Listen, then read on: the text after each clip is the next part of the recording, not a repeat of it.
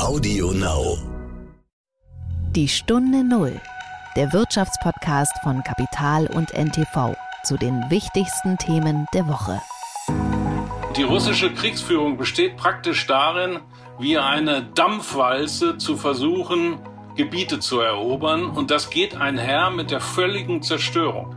Deshalb ist dieser Krieg so teuer. Ich glaube, dass man sich klar machen muss, dass wir nur 100 Tage Krieg ja haben äh, bisher, aber dass es trotzdem der absolut ökonomisch gesehen jetzt teuerste Krieg ist, den wir nach dem Ende des Zweiten Weltkriegs äh, erlebt haben. Russland leidet, man schätzt äh, 100 bis 200 Milliarden äh, Euro Gesamtkosten des Kriegs äh, in den ersten 100 Tagen. Aber Russland, das muss man auch sagen, leidet nicht genug, um irgendwie diesen Krieg zu beenden. Trotz des Kriegs äh, und trotz aller Probleme, die wir im Moment haben, ist die deutsche Industrie doch sehr, sehr robust und sehr, sehr wettbewerbsfähig. Und ich denke auch deshalb, man sollte nicht zu viel Angst schüren. Hallo und herzlich willkommen zu einer neuen Folge von Die Stunde Null. Mein Name ist Horst von Butler, schön, dass Sie wieder zuhören. Heute schaue ich nochmal auf den Krieg in der Ukraine und ich tue das mit einem besonderen Fokus. Wir beleuchten die ökonomischen Kosten des Krieges. Das sind natürlich vor allem die Kosten für die Ukraine, aber wir schauen auch darauf, was dieser Krieg Russland kostet, was er die Unternehmen kostet und was er die Weltwirtschaft kostet. Natürlich stehen Menschenleben, Tote und Verletzte und Millionen Flüchtlinge im Vordergrund. Aber es ist auch wichtig, die Kosten des Krieges und die gewaltigen historischen Zerstörungen zu erfassen und zu verstehen. Und dazu spreche ich mit Bernd Ziesemer. Er schreibt und recherchiert eigentlich derzeit nur zu diesem Thema, zu Russland, zum Krieg in der Ukraine. Er war ja viele Jahre Korrespondent in Moskau in den 90er Jahren, danach langjähriger Chefredakteur des Handelsblattes. Und wir sind jetzt sehr froh, dass er für Kapital so viel dazu recherchiert. Und ich schalte natürlich an die Börse zu Katja Dofel wie jeden Freitag, wo ja einiges los war. Es gab die Sondersitzung der EZB und die FED hat auch nochmal nachgelegt. Aber davor widme ich mich erstmal einem Streitthema und zwar der Übergewinnsteuer.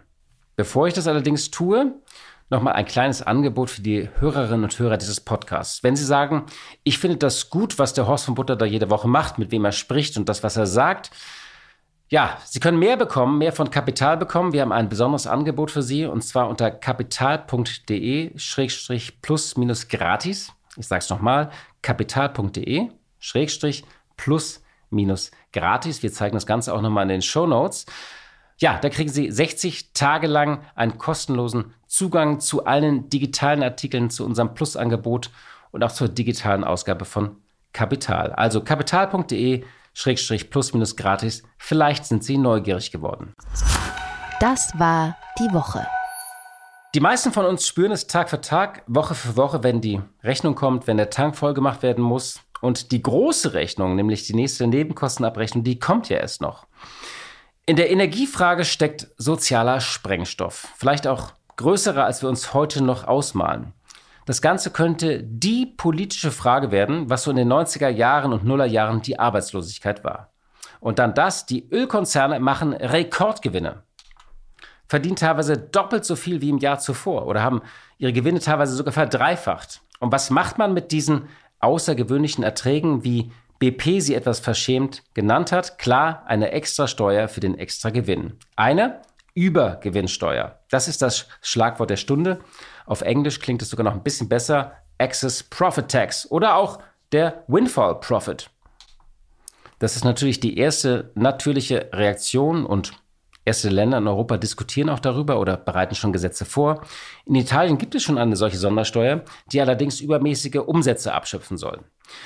In Deutschland verfechten derzeit besonders die Grünen eine solche Steuer. Dass einige Unternehmen von den Sanktionen profitieren, sagt etwa unser Wirtschaftsminister Robert Habeck, Zitat, verstört mein Gerechtigkeitsempfinden.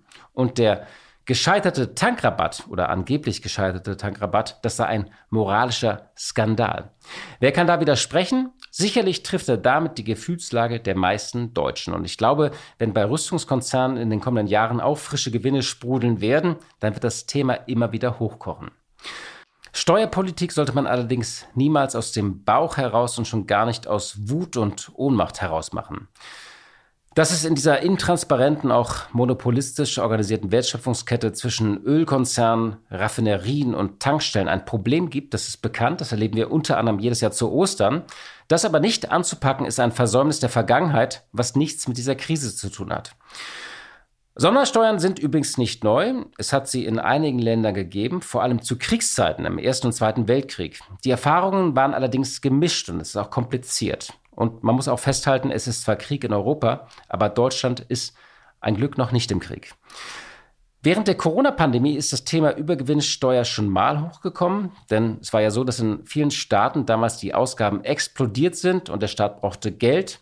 Aber schon hier merkte man, wie kompliziert das Thema ist, weil auch in der Geschichte die Definition des Übergewinns sehr schwierig ist.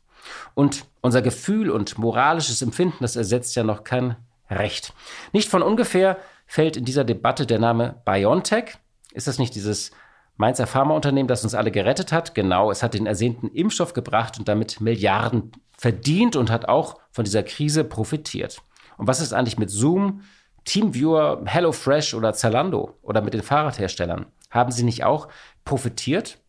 Aber sie haben profitiert vor allem, weil sie innovativ waren und das richtige Produkt zur richtigen Zeit hatten. Und die Beispiele zeigen auch, dass die Gewinner von heute manchmal die Verlierer von morgen sein können. Und was ist jetzt mit Wasserstoff-Startups oder Windenergiekonzernen oder Solarunternehmen? Sind sie nicht auch indirekt Kriegsprofiteure, weil wir noch schneller von Öl und Gas loskommen müssen? Die Beispiele zeigen, wer profitiert, weil er Risiken eingeht oder innovativ ist, ist noch lange nicht schamlos. Bei den Mineralölkonzernen, und ich hege wirklich keine Sympathie für diese Konzerne, ist die Sache zwar eindeutiger. Das Steuerrecht unterscheidet aber nicht zwischen sauber und schmutzig, gut oder böse. Abgesehen davon, dass Deutschland zum Beispiel Shell und BP nicht direkt besteuern kann, weil beide Konzerne im Ausland sitzen. Shell zahlte übrigens 2019 gut 10 Milliarden Dollar Steuern, davon entfielen aber nur 70 Millionen, das sind 0,6 Prozent auf Deutschland. Obwohl das Unternehmen übrigens in dem Jahr 5 Prozent seiner Umsätze hierzulande gemacht hat. Also es gäbe gar nicht so viel zu holen. Selbst wenn man aber der Wut und Ohnmacht folgt, was man nicht tun sollte, aber wenn man es macht und ein juristisch wasserfestes Gesetz hinbekommt, löst man das eigentliche Problem nicht. In den Energiesektor wurde seit über einem Jahrzehnt chronisch zu wenig investiert. Das hat die Rohstoffpreise ohnehin schon getrieben. Das ist der sogenannte neue Superzyklus und der hatte schon vor dem Krieg begonnen. Man kann also einen Übergewinn rechtlich vielleicht abschöpfen, man sollte sich aber keine Illusion machen, das Problem unserer Energieversorgung damit gelöst zu haben. Und übrigens auch nicht die soziale Frage, denn in der stecken potenziell ganz andere Summen, als man mit einer solchen Steuer eintreiben könnte. Die Stunde Null. Das Gespräch. Seit dem Beginn des Krieges in der Ukraine werden wir täglich Zeuge der Zerstörung, der unermesslichen Zerstörung. Und wir sehen überall auch die Folgen in gestörten Lieferketten, in Getreide, das nicht verschifft wird, was vielleicht eine Hungersnot auslösen wird. Wir sehen es in Unternehmen, die Russland verlassen, ihr Geschäft nach Jahren oder Jahrzehnten abschreiben. Wir sehen es in den horrenden Energiepreisen, darüber habe ich gerade gesprochen, und in den Rohstoffpreisen. Ja, dieser Krieg richtet einen immensen Schaden an, einen historischen Schaden, den man immer noch nicht fassen kann. Und darüber, über die Kosten des Krieges, habe ich mit Bernd Ziesemer gesprochen. Er ist unser Russlandkenner und ich bin sehr froh, dass er derzeit so viel zu diesem Thema macht. Herzlich willkommen in der Stunde Null, Herr Ziesemer. Ja, schönen guten Tag. Wir wollen nochmal über die Kosten des Krieges reden. Es ist ja so, in einem Krieg stehen natürlich Menschenleben immer an erster Stelle, aber natürlich muss man die Kosten auch mal beziffern, die ökonomischen Kosten aber auch die finanziellen Kosten. Und äh, wir wollen heute darüber mal ein bisschen sprechen und das Ganze durchgehen. Sie haben dazu viel recherchiert. Fangen wir mal mit den unmittelbaren Kosten für die Ukraine an. Ähm, gibt es da eigentlich schon so erste Schätzungen, was die Zerstörungen da bisher angerichtet haben? Ja, es gibt relativ genaue Schätzungen. Das ist eigentlich was Neues, was wir in diesem Krieg zum ersten Mal erleben. Das hängt damit zusammen, dass in der Ukraine verschiedene Institutionen von Anfang an gesagt haben, wir wollen festhalten praktisch real-time, also jeden Tag, was die Russen anrichten. Und äh, führend ist dabei das äh, KSE, das ist das Kiew School äh, of äh, Economics Institute. Die praktisch sehr akribisch wissenschaftlich äh, zusammenfassen, was jeden Tag äh, passiert. Und nach den Schätzungen von diesem äh, Institut äh, müssen wir davon ausgehen, dass allein die direkten Zerstörungen in der Ukraine 100 Milliarden Euro äh, nach diesen 100 Tagen betragen. Das ist also eine enorme äh, Summe, die dort zustande kommt. Hinzu kommen dann die Folgekosten, natürlich die ökonomischen Folgekosten, so dass insgesamt äh, inzwischen nach diesen 100 Tagen man auf eine Summe kommt von wahrscheinlich 500 bis 600 Milliarden Euro allein auf ukrainischer Seite.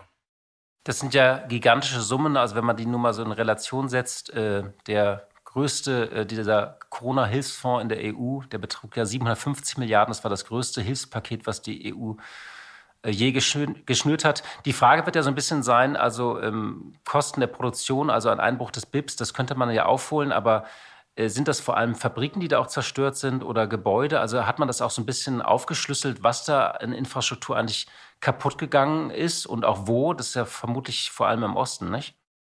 Ja, man muss sich vielleicht klar machen, äh, dass wir reden über ein Gebiet, das ungefähr 20 Prozent der Fläche der Ukraine umfasst.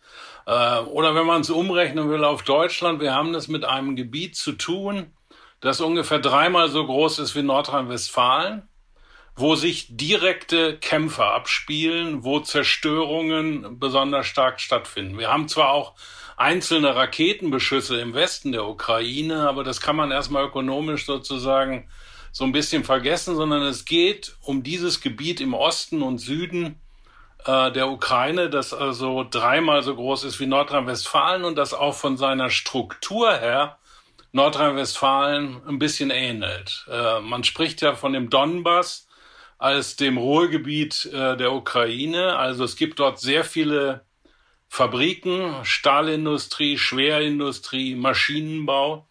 Und die russische Art der Kriegsführung ist darauf ausgerichtet, praktisch die gesamte Infrastruktur, Städte äh, zu zerstören. Das führt zu diesen enormen äh, Zerstörungen und da sind Straßen, Häfen, Flughäfen und auch viele Fabriken. Um vielleicht noch mal ein Beispiel äh, zu nennen, was die Fabriken betrifft. Im Moment spielen sich die Kämpfe vor allen Dingen rund um einen kleinen Ort ab, der Soledar heißt, äh, im Osten der Ukraine. Und dort steht oder man muss sagen stand ein deutsches Werk, nämlich das Gipsplattenwerk der Firma Knauf. Dieses Werk ist gebaut worden für 60 Millionen Euro damals, vor ungefähr zehn Jahren. Und äh, dieses Werk gibt es nicht mehr. Es ist kaputt, es ist durch zwei Raketen getroffen worden und man sieht daran, wie durch eine Rakete ein Investment von 60 Millionen Euro verschwindet. Und das ist das, was wir dort äh, jeden Tag erleben. Was ist aber das Ziel der Russen? Also wenn man sich äh, diese Gebiete ja einverleiben will, wenn dann die Infrastruktur völlig zerstört ist, wenn die Fabriken völlig zerstört sind, dann hat man ja praktisch einfach einen, ja, einen zerstörten Landstrich sich angeeignet. Ja, das ist das absolut absurde der russischen Kriegsführung. Sie haben völlig recht, wenn es eine rationale Kriegsführung ist und man diese Gebiete erobern will, um sie anschließend in das russische Reich zu integrieren, müsste man den Krieg eigentlich anders führen, aber Russland kann den Krieg nicht anders äh, führen. Russland setzt völlig auf seine Artillerie, auf seine Raketen, auf seine Marschflugkörper, äh, die zum Teil von U-Booten im Schwarzen Meer abgeschossen werden. Und die russische Kriegsführung besteht praktisch darin, wie eine Dampfwalze zu versuchen, Gebiete zu erobern. Und das geht einher mit der völligen Zerstörung. Deshalb ist dieser Krieg so teuer. Ich glaube, dass man sich klar machen muss, dass wir nur 100 Tage Krieg ja haben äh, bisher, aber dass es trotzdem der absolut ökonomisch gesehen jetzt teuerste Krieg ist, den wir nach dem Ende des Zweiten Weltkriegs äh, erlebt haben, weil diese Art der Kriegsführung, diese Zerstörung von Fabriken, von Infrastruktur in einem Land mitten in Europa, in einem entwickelten Land, eben solche verheerenden ökonomischen Folgen hat. Und deswegen ist es ja auch einer der blutigsten Kriege, also die Die Opfer ähm, auf beiden Seiten sind ja im Vergleich zu früheren Kriegen äh, sehr viel höher. Ich glaube, die Russen haben in den ersten äh, Monaten mehr Leute auch als verloren äh, als im gesamten Afghanistan-Einsatz. Das war auch so mal eine Zahl, die herumschwirrte, nicht? Also sie, ja, das ist ein sehr blutiger Krieg, nicht? Es ist ein sehr blutiger Krieg. Ähm, wir können davon ausgehen, dass äh, Russland bisher ungefähr 30.000 Soldaten verloren hat. Das ist in der Tat mehr als in den zwölf Jahren des russischen Afghanistan-Krieges, der bisher äh, der verlustreichste Krieg der Russen gewesen ist. Auf ukrainischer Seite sind ungefähr 10.000 Soldaten nach den Schätzungen, die man so hat aus westlichen Quellen, bisher ums Leben gekommen. Äh, und hinzu kommen natürlich die ganzen zivilen Opfer, die wir nur zum Teil kennen. Wir kennen eigentlich nur die zivilen Opfer, die in den nicht besetzten Gebieten gestorben sind. Äh, wir wissen nicht bis heute, wie viele zum Beispiel in Mariupol, dieser umkämpften Hafenstadt im Süden der Ukraine, äh, gestorben sind. Da gehen die Schätzungen bis zu 20.000. Also das ist eine der Zahlen, die wir noch nicht kennen, aber man geht inzwischen davon aus, dass wahrscheinlich es 50.000 Zivilopfer gibt. Das ist aber eine Zahl, die mit Vorsicht zu genießen ist, weil man, wie gesagt, nur einen Teil der Opfer bisher erfassen konnte. Nun ist hier und da mal immer wieder die Rede von so einem äh, Marshallplan für die Ukraine. Haben Sie dazu irgendwas auch schon mal ähm, ja, gelesen? Sind das noch so vage Versprechungen oder gibt es tatsächlich auch Ideen, wie man die Ukraine wieder aufbauen kann? Da gibt es auch das Szenario, ob man da auf die äh, eingefrorenen Reserven der Zentralbank, äh, der russischen Zentralbank zurückgreifen kann. Wobei das, wie gesagt, das sind immer, das wird einfach so in die Welt gesetzt. Also gibt es schon Pläne, wie man dieses zerstörte Land wieder aufbauen kann?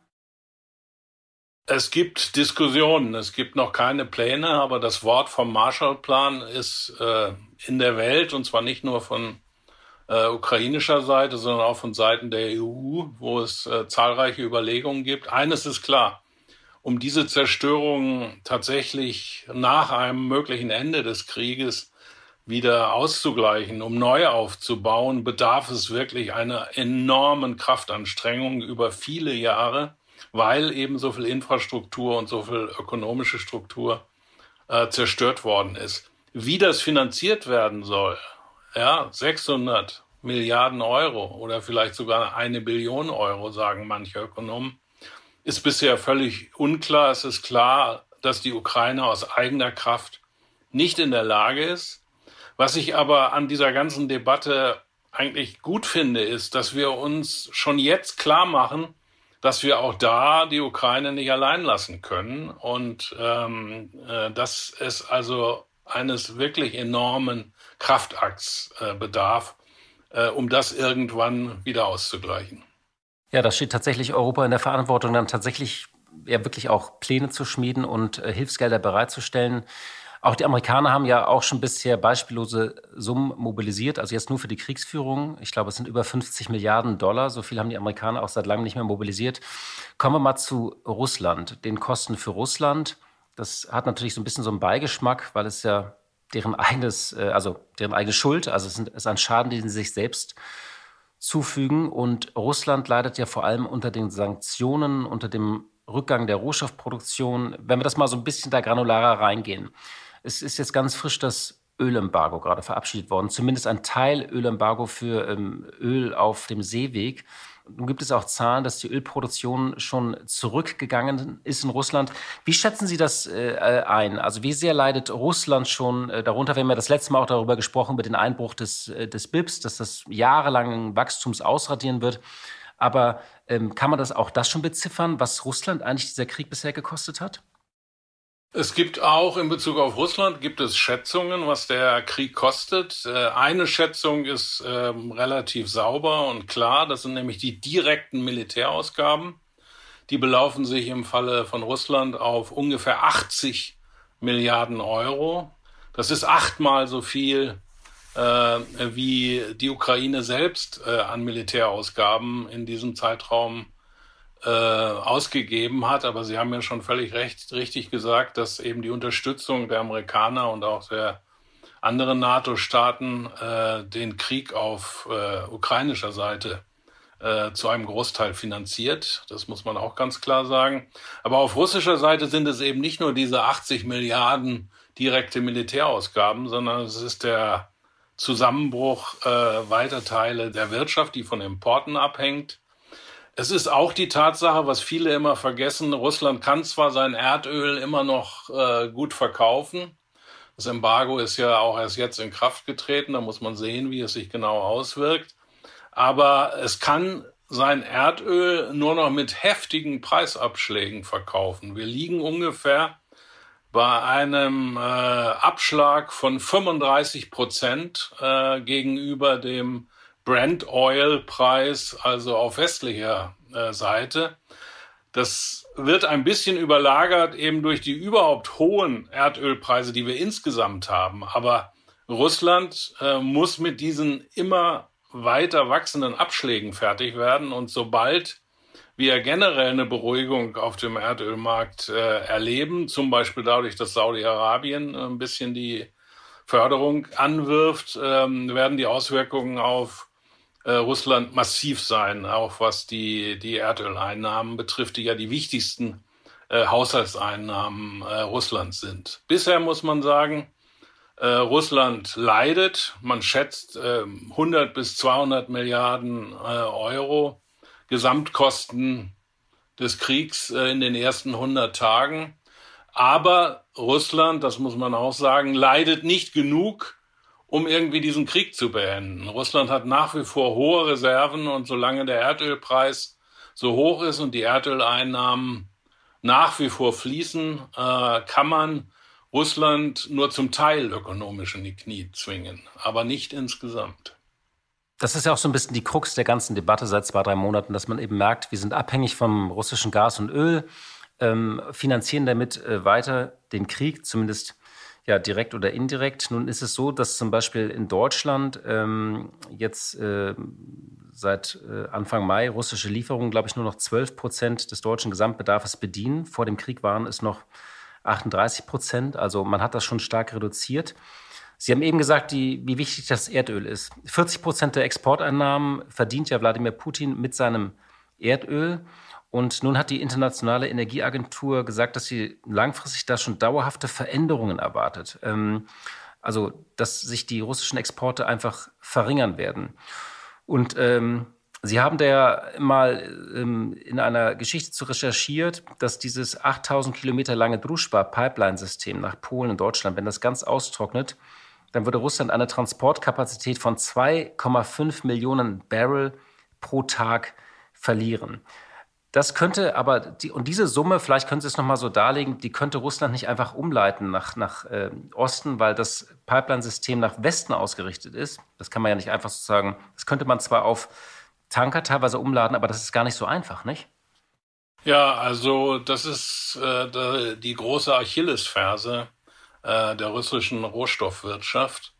Ähm, bisher fließen eben diese 2,5 Millionen Barrel Öl jeden Tag durch die Pipeline nach Deutschland, Ungarn, Tschechien äh, und einige andere Länder. Und ähm, wenn sich das reduziert, äh, wohin soll Russland sein Öl verkaufen? Äh, gibt eigentlich zwei Länder, die in Frage kommen, solche Mengen erstmal prinzipiell aufnehmen zu können.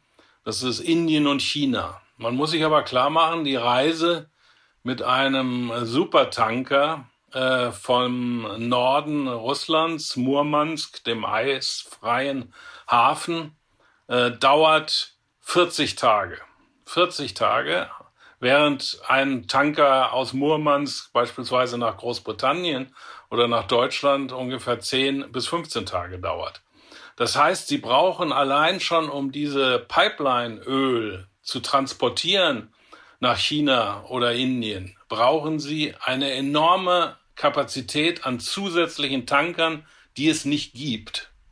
Äh, die könnte man natürlich bauen, das würde aber ein paar Jahre dauern. Und die Frage ist auch, wer würde im Moment einen Tanker nur deshalb bauen, weil er glaubt, damit dann äh, russisches Öl transportieren zu können. Das Risiko wäre einfach enorm hoch.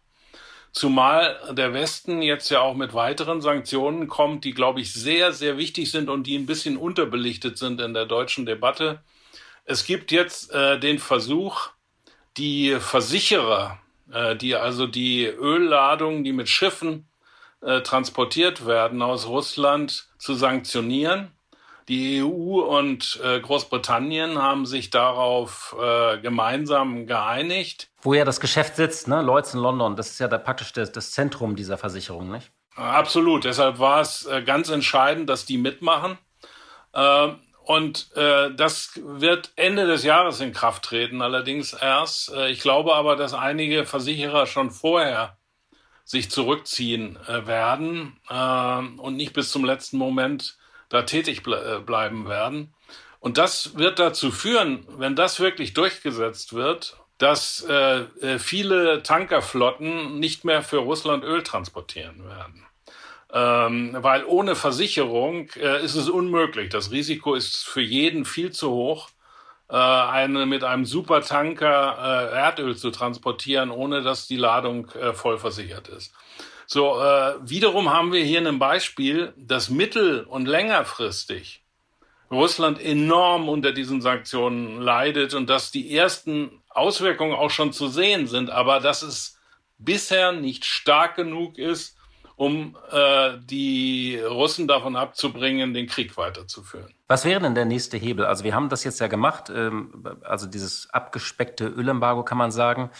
Die Chinesen können über ihre Pipeline, glaube ich, nur 600.000 Barrel pro Tag aufnehmen. Also da kann man nicht mal eben zweieinhalb Millionen durchpumpen. Dann bräuchten sie Dutzende Supertanker, um das zu verschiffen. Aber was würde denn, was wäre denn eigentlich das, was Russland ähm, wirklich noch weiter schmerzen würde? Oder braucht es einfach Zeit? Es braucht auf jeden Fall immer ein bisschen Zeit. Es gibt keine Sanktionen, wenn Sie mal historisch zurückgucken, die sozusagen äh, am Tag ihrer Verhängung sozusagen sich unmittelbar auswirken. Und in unserem Fall ist es ja so, dass viele Sanktionen erst zum Jahresende äh, terminiert sind. Ähm, das kommt also auch hinzu. Ähm, aber ich glaube, man soll auch, es gibt Leute, die sagen, ja, deshalb nützt das alles nichts. Der Meinung bin ich nicht. Nehmen Sie wieder das Beispiel der Pipeline. Ja, die Pipeline, die bisher 2,5 Millionen Barrel transportiert, das ist übrigens besonders lukrativ äh, für Russland, weil Pipeline-Transport ist äh, sehr viel billiger, wenn die Pipeline erstmal besteht, als Schiffstransport. Äh, die verdienen besonders viel Geld damit. Und jetzt haben wir eine Situation, dass zwar Ungarn, äh, Tschechien äh, weiter diese Pipeline nutzen wollen, aber die beiden Hauptnutzer, nämlich Deutschland und Polen, haben erklärt, dass sie die nicht mehr nutzen werden. So, das führt dazu, dass schon zwei Drittel der bisherigen Transportmenge für Russland wegfallen. Wir haben sehr viel darüber gesprochen, dass da der gute Herr Orban äh, für sein äh, Land diese Ausnahmegenehmigung erzielt hat und dass das natürlich ein schlechtes Signal ist. Das stimmt, politisch ist es schlecht. Ökonomisch gesehen ist aber viel entscheidender, wenn Polen und Deutschland tatsächlich jetzt aufhören, äh, Erdöl durch die Druschba-Pipeline äh, zu beziehen. Das wird sich massiv auswirken und wir werden das sehen in den nächsten Wochen und Monaten. Ähm, und äh, das kann äh, Putin nicht so leicht äh, ausgleichen. Wir haben das Problem, dass wir eine Raffinerie noch haben, Schwed, äh, wo wir äh, andere Möglichkeiten finden müssen. Aber da ist äh, Robert Habeck, glaube ich, sehr stark dran. Und sobald diese Möglichkeiten gefunden sind, ähm, können wir tatsächlich den Pipeline-Bezug äh, aus Russland einstellen. Das wäre ein enormer äh, Schritt. Sie haben gesagt, dass bei Schwed immer so ein gewisser Popanz äh, gemacht wird. Können Sie das nochmal erklären? Ja, es wird bei Schwed so getan, als wenn eine alles zusammenbricht im Osten Deutschlands, wenn diese Raffinerie nicht mehr äh, mit voller Kraft arbeiten kann. Das ist aber allein schon deshalb Unsinn, weil wir vor zwei Jahren die Situation gehabt haben, dass die Druschba Pipeline verdreckt war und man deshalb äh, mehrere Wochen lang sie nicht nutzen konnte, um Schwed äh, mit Rohöl zu versorgen. Und auch damals hat man es geschafft, äh, dass äh, die Raffinerie weiter betrieben werden konnte. Und es stimmt auch nicht, dass nur russisches äh, Erdöl dort zum Einsatz kommen kann. Man braucht eben ähnliches Erdöl, das gibt es aber äh, zum Beispiel aus dem Mittleren Osten. So, was man sagen muss deshalb ist, ja, wenn Schwed morgen ausfällt, haben wir Probleme, vor allen Dingen für die Industrie, die drumherum lagert. Aber die Vorstellung, dass kein Flugzeug mehr in äh, Berlin starten kann oder dass die Autofahrer ihre Autos stehen lassen muss, halte ich für doch sehr übertrieben nach den Erfahrungen, die wir eben aus der Vergangenheit haben. Und man darf auch nicht vergessen, es gibt ja eine Pipeline, über die im Moment verhandelt wird, äh, nämlich von äh, Danzig aus durch Polen, mit der man zumindest eine Teilmenge auch weiter per Pipeline heranschaffen könnte. Äh, also ich finde, Schwed ist ein Problem für uns, aber wir dürfen es nicht zu dem Schlüsselproblem jetzt der Sanktionen erklären. So wichtig ist es dann auch wieder nicht. Vielleicht noch äh, die letzte Frage zu Russland, bevor wir auf nochmal auf den anderen Fokus der westlichen Unternehmen, aber auch ein bisschen äh, Europa kommen. Äh, Russland könnte ja noch stärker leiden. Wir haben jetzt über das Öl, was bereits fließt, gesprochen, aber wenn die Erdölproduktion eben dauerhaft sinkt, weil sie nicht mehr die maximale Kapazität nutzen können, weil einfach Technologie fehlt, ähm, da gibt es ja so inzwischen auch ähm, Experten, die so Daten von Satelliten nutzen oder die Gasfackeln an den Bohrlöchern äh, in der Tiger zählen und geschätzt haben, dass die russische Produktion schon Ende April äh, von 11 auf unter 10 Milliarden Barrel pro Tag zurückgegangen ist. Reuters hatte dann noch aus einem Regierungspapier zitiert, dass äh, die, die kalkulieren so von minus 17 Prozent. Äh, könnte das vielleicht auch das eigentlich Schmerzhafte sein, dass Russland einfach auch gar nicht mehr diesen Output bringen kann künftig, egal wer es jetzt abnimmt? Ja, das ist richtig. Also wir beobachten, dass die Produktion zurückgeht. Ähm, aufgrund äh, technischer äh, Dinge, vor allen Dingen aufgrund der Sanktionen gegen die Lieferung moderner Erdöltechnik äh, und äh, entsprechender Ersatzteile nach Russland und auch durch den Rückzug äh, sehr wichtiger westlicher Firmen, die mit ihrem Know-how dort einen Teil der besonders schwierigen Produktion am Leben gehalten haben. Ja. Die Russen haben ja nicht ohne Grund sich zum Beispiel mit Shell äh, zusammengetan, äh, weil sie das Know-how brauchten, um äh, ihre auch schon zum Teil zu Ende gehenden Vorhaben weiter äh, ausbeuten zu können. Und der Rückzug von solchen Ölgiganten und von spezialisierten äh, westlichen Firmen trifft deshalb die Produktion stark. Ähm, man hat unterschiedliche Zahlen, also 10 Prozent sind eigentlich gesichert, also ein Rückgang der Produktion um 10 Prozent. Inzwischen geht man davon aus, dass es eben bis zu 17 Prozent geht. Und ähm, äh, ich glaube, dass äh, auch da Probleme entstehen, äh, die vor allen Dingen wiederum mittel- und langfristig sich zeigen. Man muss sich klar machen, ein Erdölfeld das äh, nicht mehr frisch ist sozusagen, sondern das schon Jahre und Jahrzehnte lang ausgebeutet wird. Äh, wenn das erst in sich zusammenbricht sozusagen, können Sie das auch nachher mit moderner Technik zu ökonomisch äh, sinnvollen Kosten nicht wiederbeleben. Das heißt, solche Rückgänge der Erdölproduktion in Russland haben sehr langfristige Auswirkungen. Ich glaube, das meint auch die Internationale Energieagentur, wenn sie sagt, es verändert sich da was, was wirklich sehr langfristig sein wird. Aber nochmal, all das führt zu Rückgängen, aber immer noch verdient Putin so viele Hunderte von Milliarden Euro mit seinem Öl und seinem Gas, äh, dass er damit noch eine ganze Weile seinen Krieg äh, aufrechterhalten kann. Wir hatten jetzt die Kosten der Ukraine, die Kosten für Russland ähm, und natürlich, ich muss mal festhalten, dass die Ukraine natürlich den allerhöchsten und bittersten Preis hier bezahlt. Also wir wollen das jetzt nicht gegeneinander aufrechnen. Aber natürlich hat dieser ganze Krieg auch in der Weltwirtschaft für erhebliche ähm, ja, Turbulenzen äh, ähm, gesorgt. Einfach der, das Chaos an den Rohstoffmärkten, ähm, die hohe Inflation als Folge. Ähm, wenn wir so auf Deutschland und Europa blicken, das ist natürlich schwer zu schätzen. Es gibt jetzt so die ersten Prognosen, dass sich die, das Wachstum in diesem Jahr nur halb so hoch ausfallen sollte wie, wie erwartet. Es sollte ja knapp 4 Prozent betragen, jetzt ist es nur noch 2 Prozent. Aber der Kern für Deutschland ist doch tatsächlich, dass wir energieintensive Produktion überdenken müssen, wenn die nicht mehr mit russischem Gas versorgt wird, oder? Ja, das ist eindeutig so. Ähm, wir haben bisher in einem sehr hohen Maße vom billigen russischen Energielieferungen profitiert. Das gilt vor allen Dingen für so eine Industrie wie die deutsche Chemieindustrie, die eigentlich ihr gesamtes Geschäftsmodell im gewissen Sinne auf diesen billigen äh, Lieferungen von Gas und Erdöl aufgebaut hat. Und man muss sich zum Beispiel klar machen, Ähm, nehmen Sie das Beispiel Gas. Es ist ja so, dass ein Unternehmen wie die BASF äh, Gas äh, in unglaublichen Mengen braucht, sowohl als Rohstoff, um daraus äh, Chemikalien herzustellen, als auch zum Heizen der äh, Erdölcracker und äh, der verschiedenen Anlagen. So, und ähm, jetzt reden wir in Deutschland ja darüber, sinnvollerweise. Wir machen jetzt für einen Übergang, beziehen wir äh, das Flüssiggas äh, aus äh, aller Welt, wenn dann die entsprechenden Schiffe erst äh, vor Anker liegen bei uns, äh, die man braucht, um dieses äh, Flüssiggas wieder in einen flüssigen Zustand ähm, zu verwandeln. Das soll ja bis zum Ende des Jahres sollen die ersten äh, dieser Spezialschiffe äh, bei uns landen.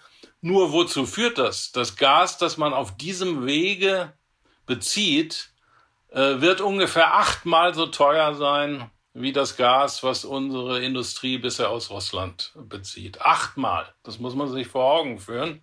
Also wir reden hier nicht über kleine Schwankungen, sondern wir reden darüber, dass Gas eben wesentlich teurer wird. Und das ist eine massive Auswirkung gerade für uns hier in Deutschland.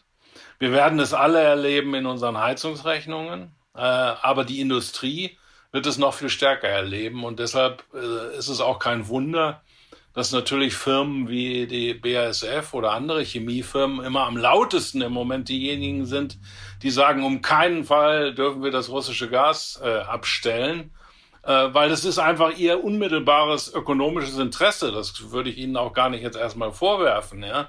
Der Punkt ist nicht der, dass sie äh, Gas äh, überhaupt nicht auf anderen Wegen bekommen können, äh, sondern der Punkt ist der, dass es massiv ihre Produktion verteuern wird. Und ich glaube, das ist ein Riesenproblem und das wird sich für uns auch mittelfristig sehr stark äh, auswirken. Wir müssen uns auch wirtschaftlich zum Teil neu erfinden, wenn wir uns unabhängig machen von russischen Energielieferungen. Und dieser Prozess wird jetzt in diesen Jahren äh, vor unseren Augen ablaufen müssen, weil ansonsten Firmen nicht mehr wettbewerbsfähig sind. Aber das ist ja das Entscheidende. Also wenn eine Produktion hier in Deutschland mit diesem billigen russischen Gas gerade noch wettbewerbsfähig war und nicht nur sozusagen als, als Folklore oder Showroom hier aufrechterhalten wurde, dann wird diese Produktion doch, wenn LNG teurer ist und man nicht schnell genug Ersatz aus erneuerbaren Energien bekommt, zwangsläufig abwandern, oder? Ja, das wird passieren. Ähm, meines Erachtens nehmen Sie mal so ein Beispiel wie die Glasindustrie. Ja? In Deutschland gibt es immer noch relativ viel Glasindustrie und Glasindustrie, das besteht eigentlich aus zwei Komponenten. Sie brauchen den äh, Rohstoff äh, und sie brauchen Energie. Und die Energie, wenn die sich massiv verteuert, sprich das Erdgas, äh, was dort verfeuert wird in so einer Glashütte, dann können sie das nicht mehr betreiben.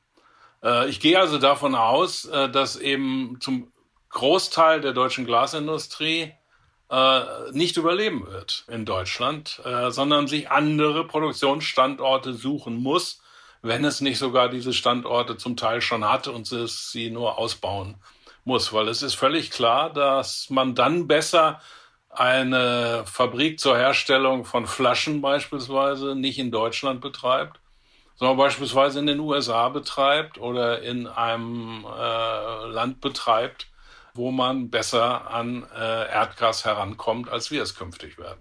Und da hat man dann den berühmten Strukturwandel, über den wir ja immer wieder mal sprechen.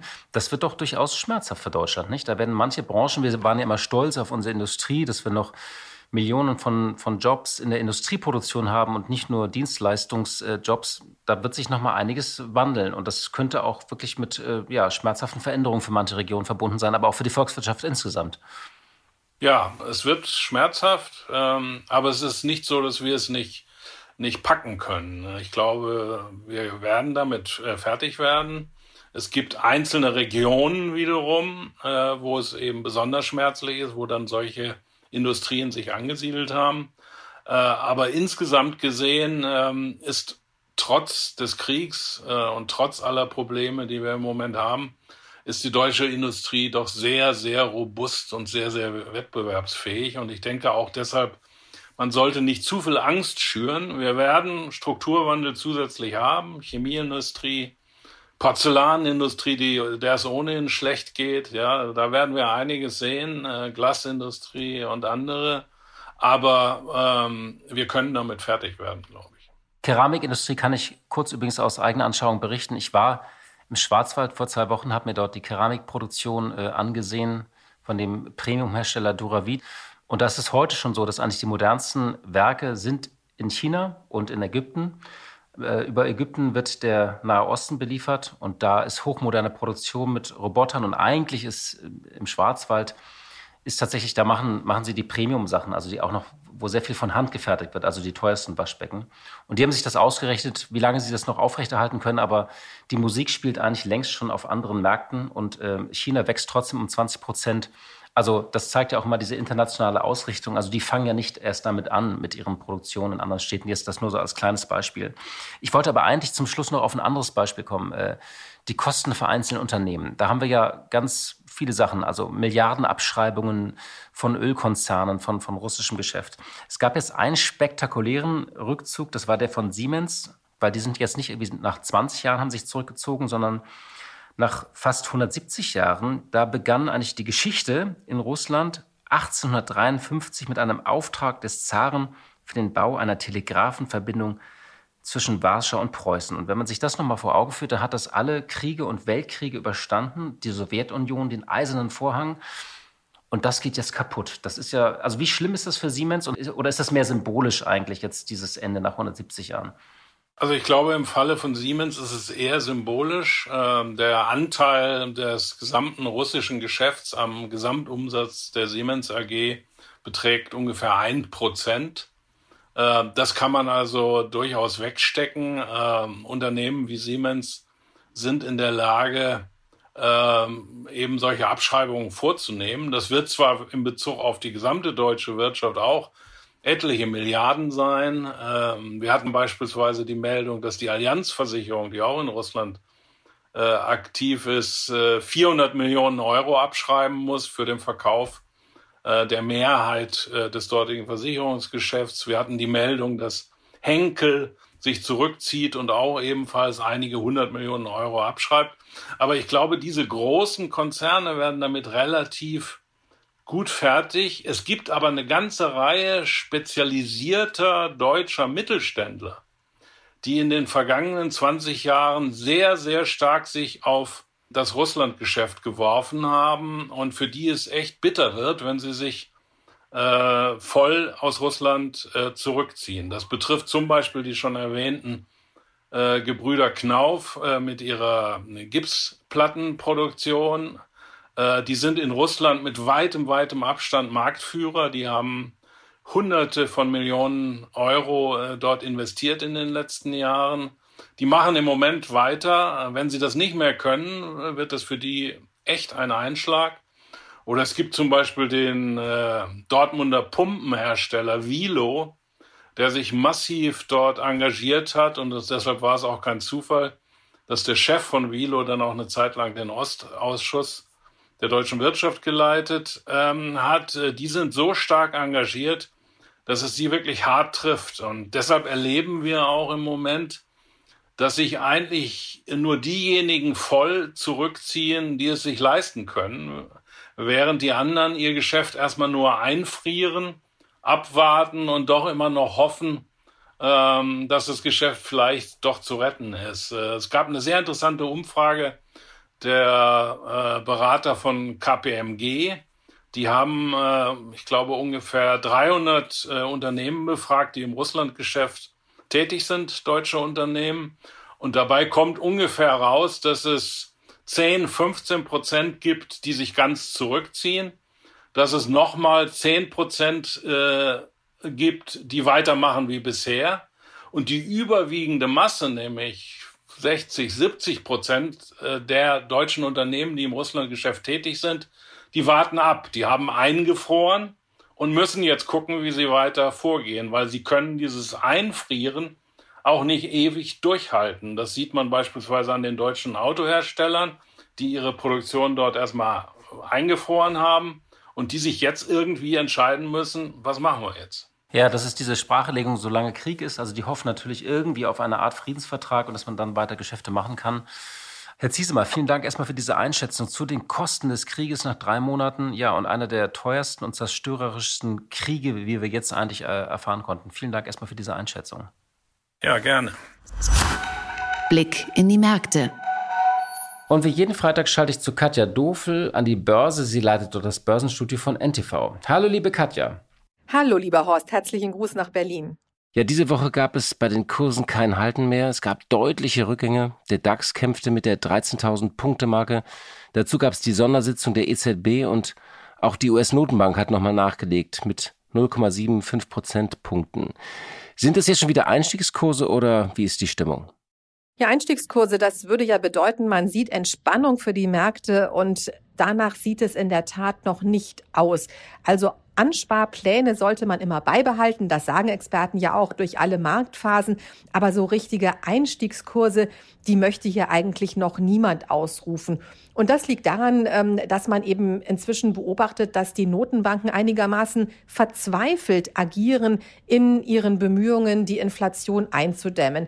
Also Riesenzinsschritt in Amerika Mitte der Woche. Dann folgte am Donnerstag die Schweizer Nationalbank mit einem Zinsschritt von einem halben Prozent und das obwohl die Teuerung in der Schweiz mit 2,9 Prozent deutlich niedriger ist als in Europa oder in den USA. Aber ganz klar, der Handlungsdruck ist groß, auch bei der Bank of England. Und die Notenbanken vor allen Dingen die amerikanische sagen eben auch, man habe die Situation unterschätzt und es wird wahrscheinlich eine Rezession geben. Also das nehmen die Notenbanken schon in Kauf. Sie rechnen damit, dass die Inflation anders überhaupt nicht zu bremsen ist. Und da gleichzeitig kommt aber auch das große Problem, ins Spiel, das die Europäische Zentralbank hat. Denn die muss ja ihre Geldpolitik orientieren an allen Euro-Staaten. Und da gibt es eben die südeuropäischen Euro-Staaten, die höher verschuldet sind als die nordeuropäischen Euro-Staaten. Die Inflationsbekämpfung würde tatsächlich deutliche Zinsanhebungen erfordern. Aber Südeuropa kann sich das nicht leisten. Und deswegen arbeitet man bei der Europäischen Zentralbank an einem sogenannten Antifragmentierungsinstrument, also einem Instrument, das zu große Zinsabstände zwischen südeuropäischen und nordeuropäischen Anleihen verhindern soll. Und das Ganze, so hieß es jetzt im Rahmen des Euro-Finanzministergipfels, könnte eben ermöglicht werden durch eine Spread-Begrenzung. Also die Europäische Zentralbank würde festlegen, wenn diese Zinsabstände zwischen Nord- und Südeuropa zu stark auseinanderlaufen, dass sie einfach auf einen bestimmten kleineren Abstand begrenzt werden. Das wäre natürlich ein massiver Markteingriff. Man fragt sich, ist denn das tatsächlich rechtlich möglich? Zeigt aber eben auch, wie groß die Verzweiflung aktuell ist. Ja, auch der Bitcoin ist eingebrochen. Man hat das Gefühl, dass die Welt der Kryptowährungen im Chaos ist. Sind wir jetzt schon endgültig im Kryptowinter angekommen? Ja, enorme Nervosität natürlich auch auf dem Markt für Kryptowährungen. Ganz einfach, weil hier natürlich auch viel spekuliert worden ist. Hohe Bewertungen gezahlt worden sind, ohne dass man wirklich weiß, wo geht's denn eigentlich hin für diesen Anlagebereich, für die Kryptowährungen. Was kommt da vielleicht noch zu auf diesen Bereich an Regulierung? Und könnte es eben passieren, dass durch die steigenden Zinsen hier auch eine deutliche Korrektur stattfindet. Die findet ja auch schon statt, denn äh, der Bitcoin hat seit seinem Hoch im November um etwa 80 Prozent an Wert verloren. Der Kurs aktuell zwischen 20 und 22.000 Dollar. Er schwankt extrem im Tagesverlauf. Das heißt, man kann den eigentlich gar nicht so richtig festlegen. Das wäre eine Sekundenaufnahme. Nun befürchten Experten, dass tatsächlich die psychologisch wichtige Marke beim Bitcoin von 20.000 Dollar fallen könnte und das würde bedeuten, der Kursrutsch würde noch einmal an Fahrt aufnehmen. Und nun gibt es eben für diesen Crash auf dem Kryptomarkt zwei wesentliche Gründe. Zum einen eben die Inflation und die damit verbundenen steigenden Zinsen, die zu unsicheren Konjunkturprognosen und der Angst vor Rezession führen. Und die wird immer stärker, denn die Notenbanken haben ja in ihren Stellungnahmen in dieser Woche eigentlich auch gesagt, sie rechnen mit einer Rezession. Sie haben das nicht ganz so platt gesagt, aber in diese Richtung ging es ganz klar. Und in einer solchen Situation reduzieren Anleger ihr Risiko und verkaufen eben vor allem hochbewertete Anlagen. Dazu kommt die Tatsache, dass die amerikanische Kryptofirma Celsius Networks Abhebungen und Überweisungen zwischen Konten ihrer Kunden ausgesetzt hat. Und der Grund dafür sind eben die extremen Kursschwankungen bei Kryptowährungen. Und es heißt nun seitens Celsius, der Betrieb soll durch diese Maßnahme stabilisiert werden. Tatsächlich aber hat das natürlich die Unsicherheit und den Verkaufsdruck bei Kryptowährungen noch einmal verstärkt, denn Celsius Networks ist ein bedeutender Kryptokreditgeber, der im Mai laut der eigenen Webseite über 8 Milliarden Dollar an Krediten vergeben hatte und insgesamt knapp 12 Milliarden Dollar an Vermögen verwaltet. Und da sind in der Tat auch deutsche Kunden betroffen, denn die haben offensichtlich über die Berliner Nuri Bank und auch die Solaris Bank einen Teil ihrer Kryptos bei Celsius Network liegen. Also Ganz abgesehen von den Verwerfungen, die man insgesamt hier am Markt liegt, liegen am Kryptomarkt die Nerven ganz offensichtlich besonders blank und ähm, deswegen verabschieden sich viele aus dem Markt. Viele auch noch mit Gewinnen, wenn sie tatsächlich lang genug dabei waren. Aber wer eben erst im vergangenen Jahr das Spekulieren begonnen hat, der sitzt auf schmerzhaften Verlusten. Vielen Dank für diese Einschätzung, liebe Katja. Tschüss, lieber Horst, und schönes Wochenende. Ja, liebe Hörer und liebe Hörer, das war's für heute. Ich danke Ihnen wie immer für Ihre Zeit und für Ihre Treue. Und hier nochmal zum Schluss der Hinweis auf unser Angebot von Kapital. Unter kapital.de-plus minus gratis haben Sie 60 Tage lang Zugriff auf all unsere Artikel und Recherchen. Und wenn Sie einen weiteren Podcast von mir hören wollen, hier nochmal der andere Hinweis. Ich habe einen zweiten Podcast, Aktien fürs Leben. Er läuft jeden Mittwoch. Sie finden ihn überall dort, wo Sie auch die Stunde Null finden. Vielleicht haben Sie dort auch mal Lust reinzuhören. Wir widmen uns jeden Mittwoch dem Thema Aktien und Vermögensaufbau. Ich mache diesen Podcast zusammen mit dem Investor Christian Röhl. Aktien fürs Leben. Vielleicht haben Sie Lust, auch dort mal reinzuhören. So, und jetzt Machen Sie es gut, das Wochenende wird ja heiß und ich wünsche Ihnen ein bisschen Abkühlung, ein schattiges Plätzchen und wir hören uns hoffentlich am kommenden Freitag wieder. Die Stunde Null, der Wirtschaftspodcast von Kapital und NTV zu den wichtigsten Themen der Woche.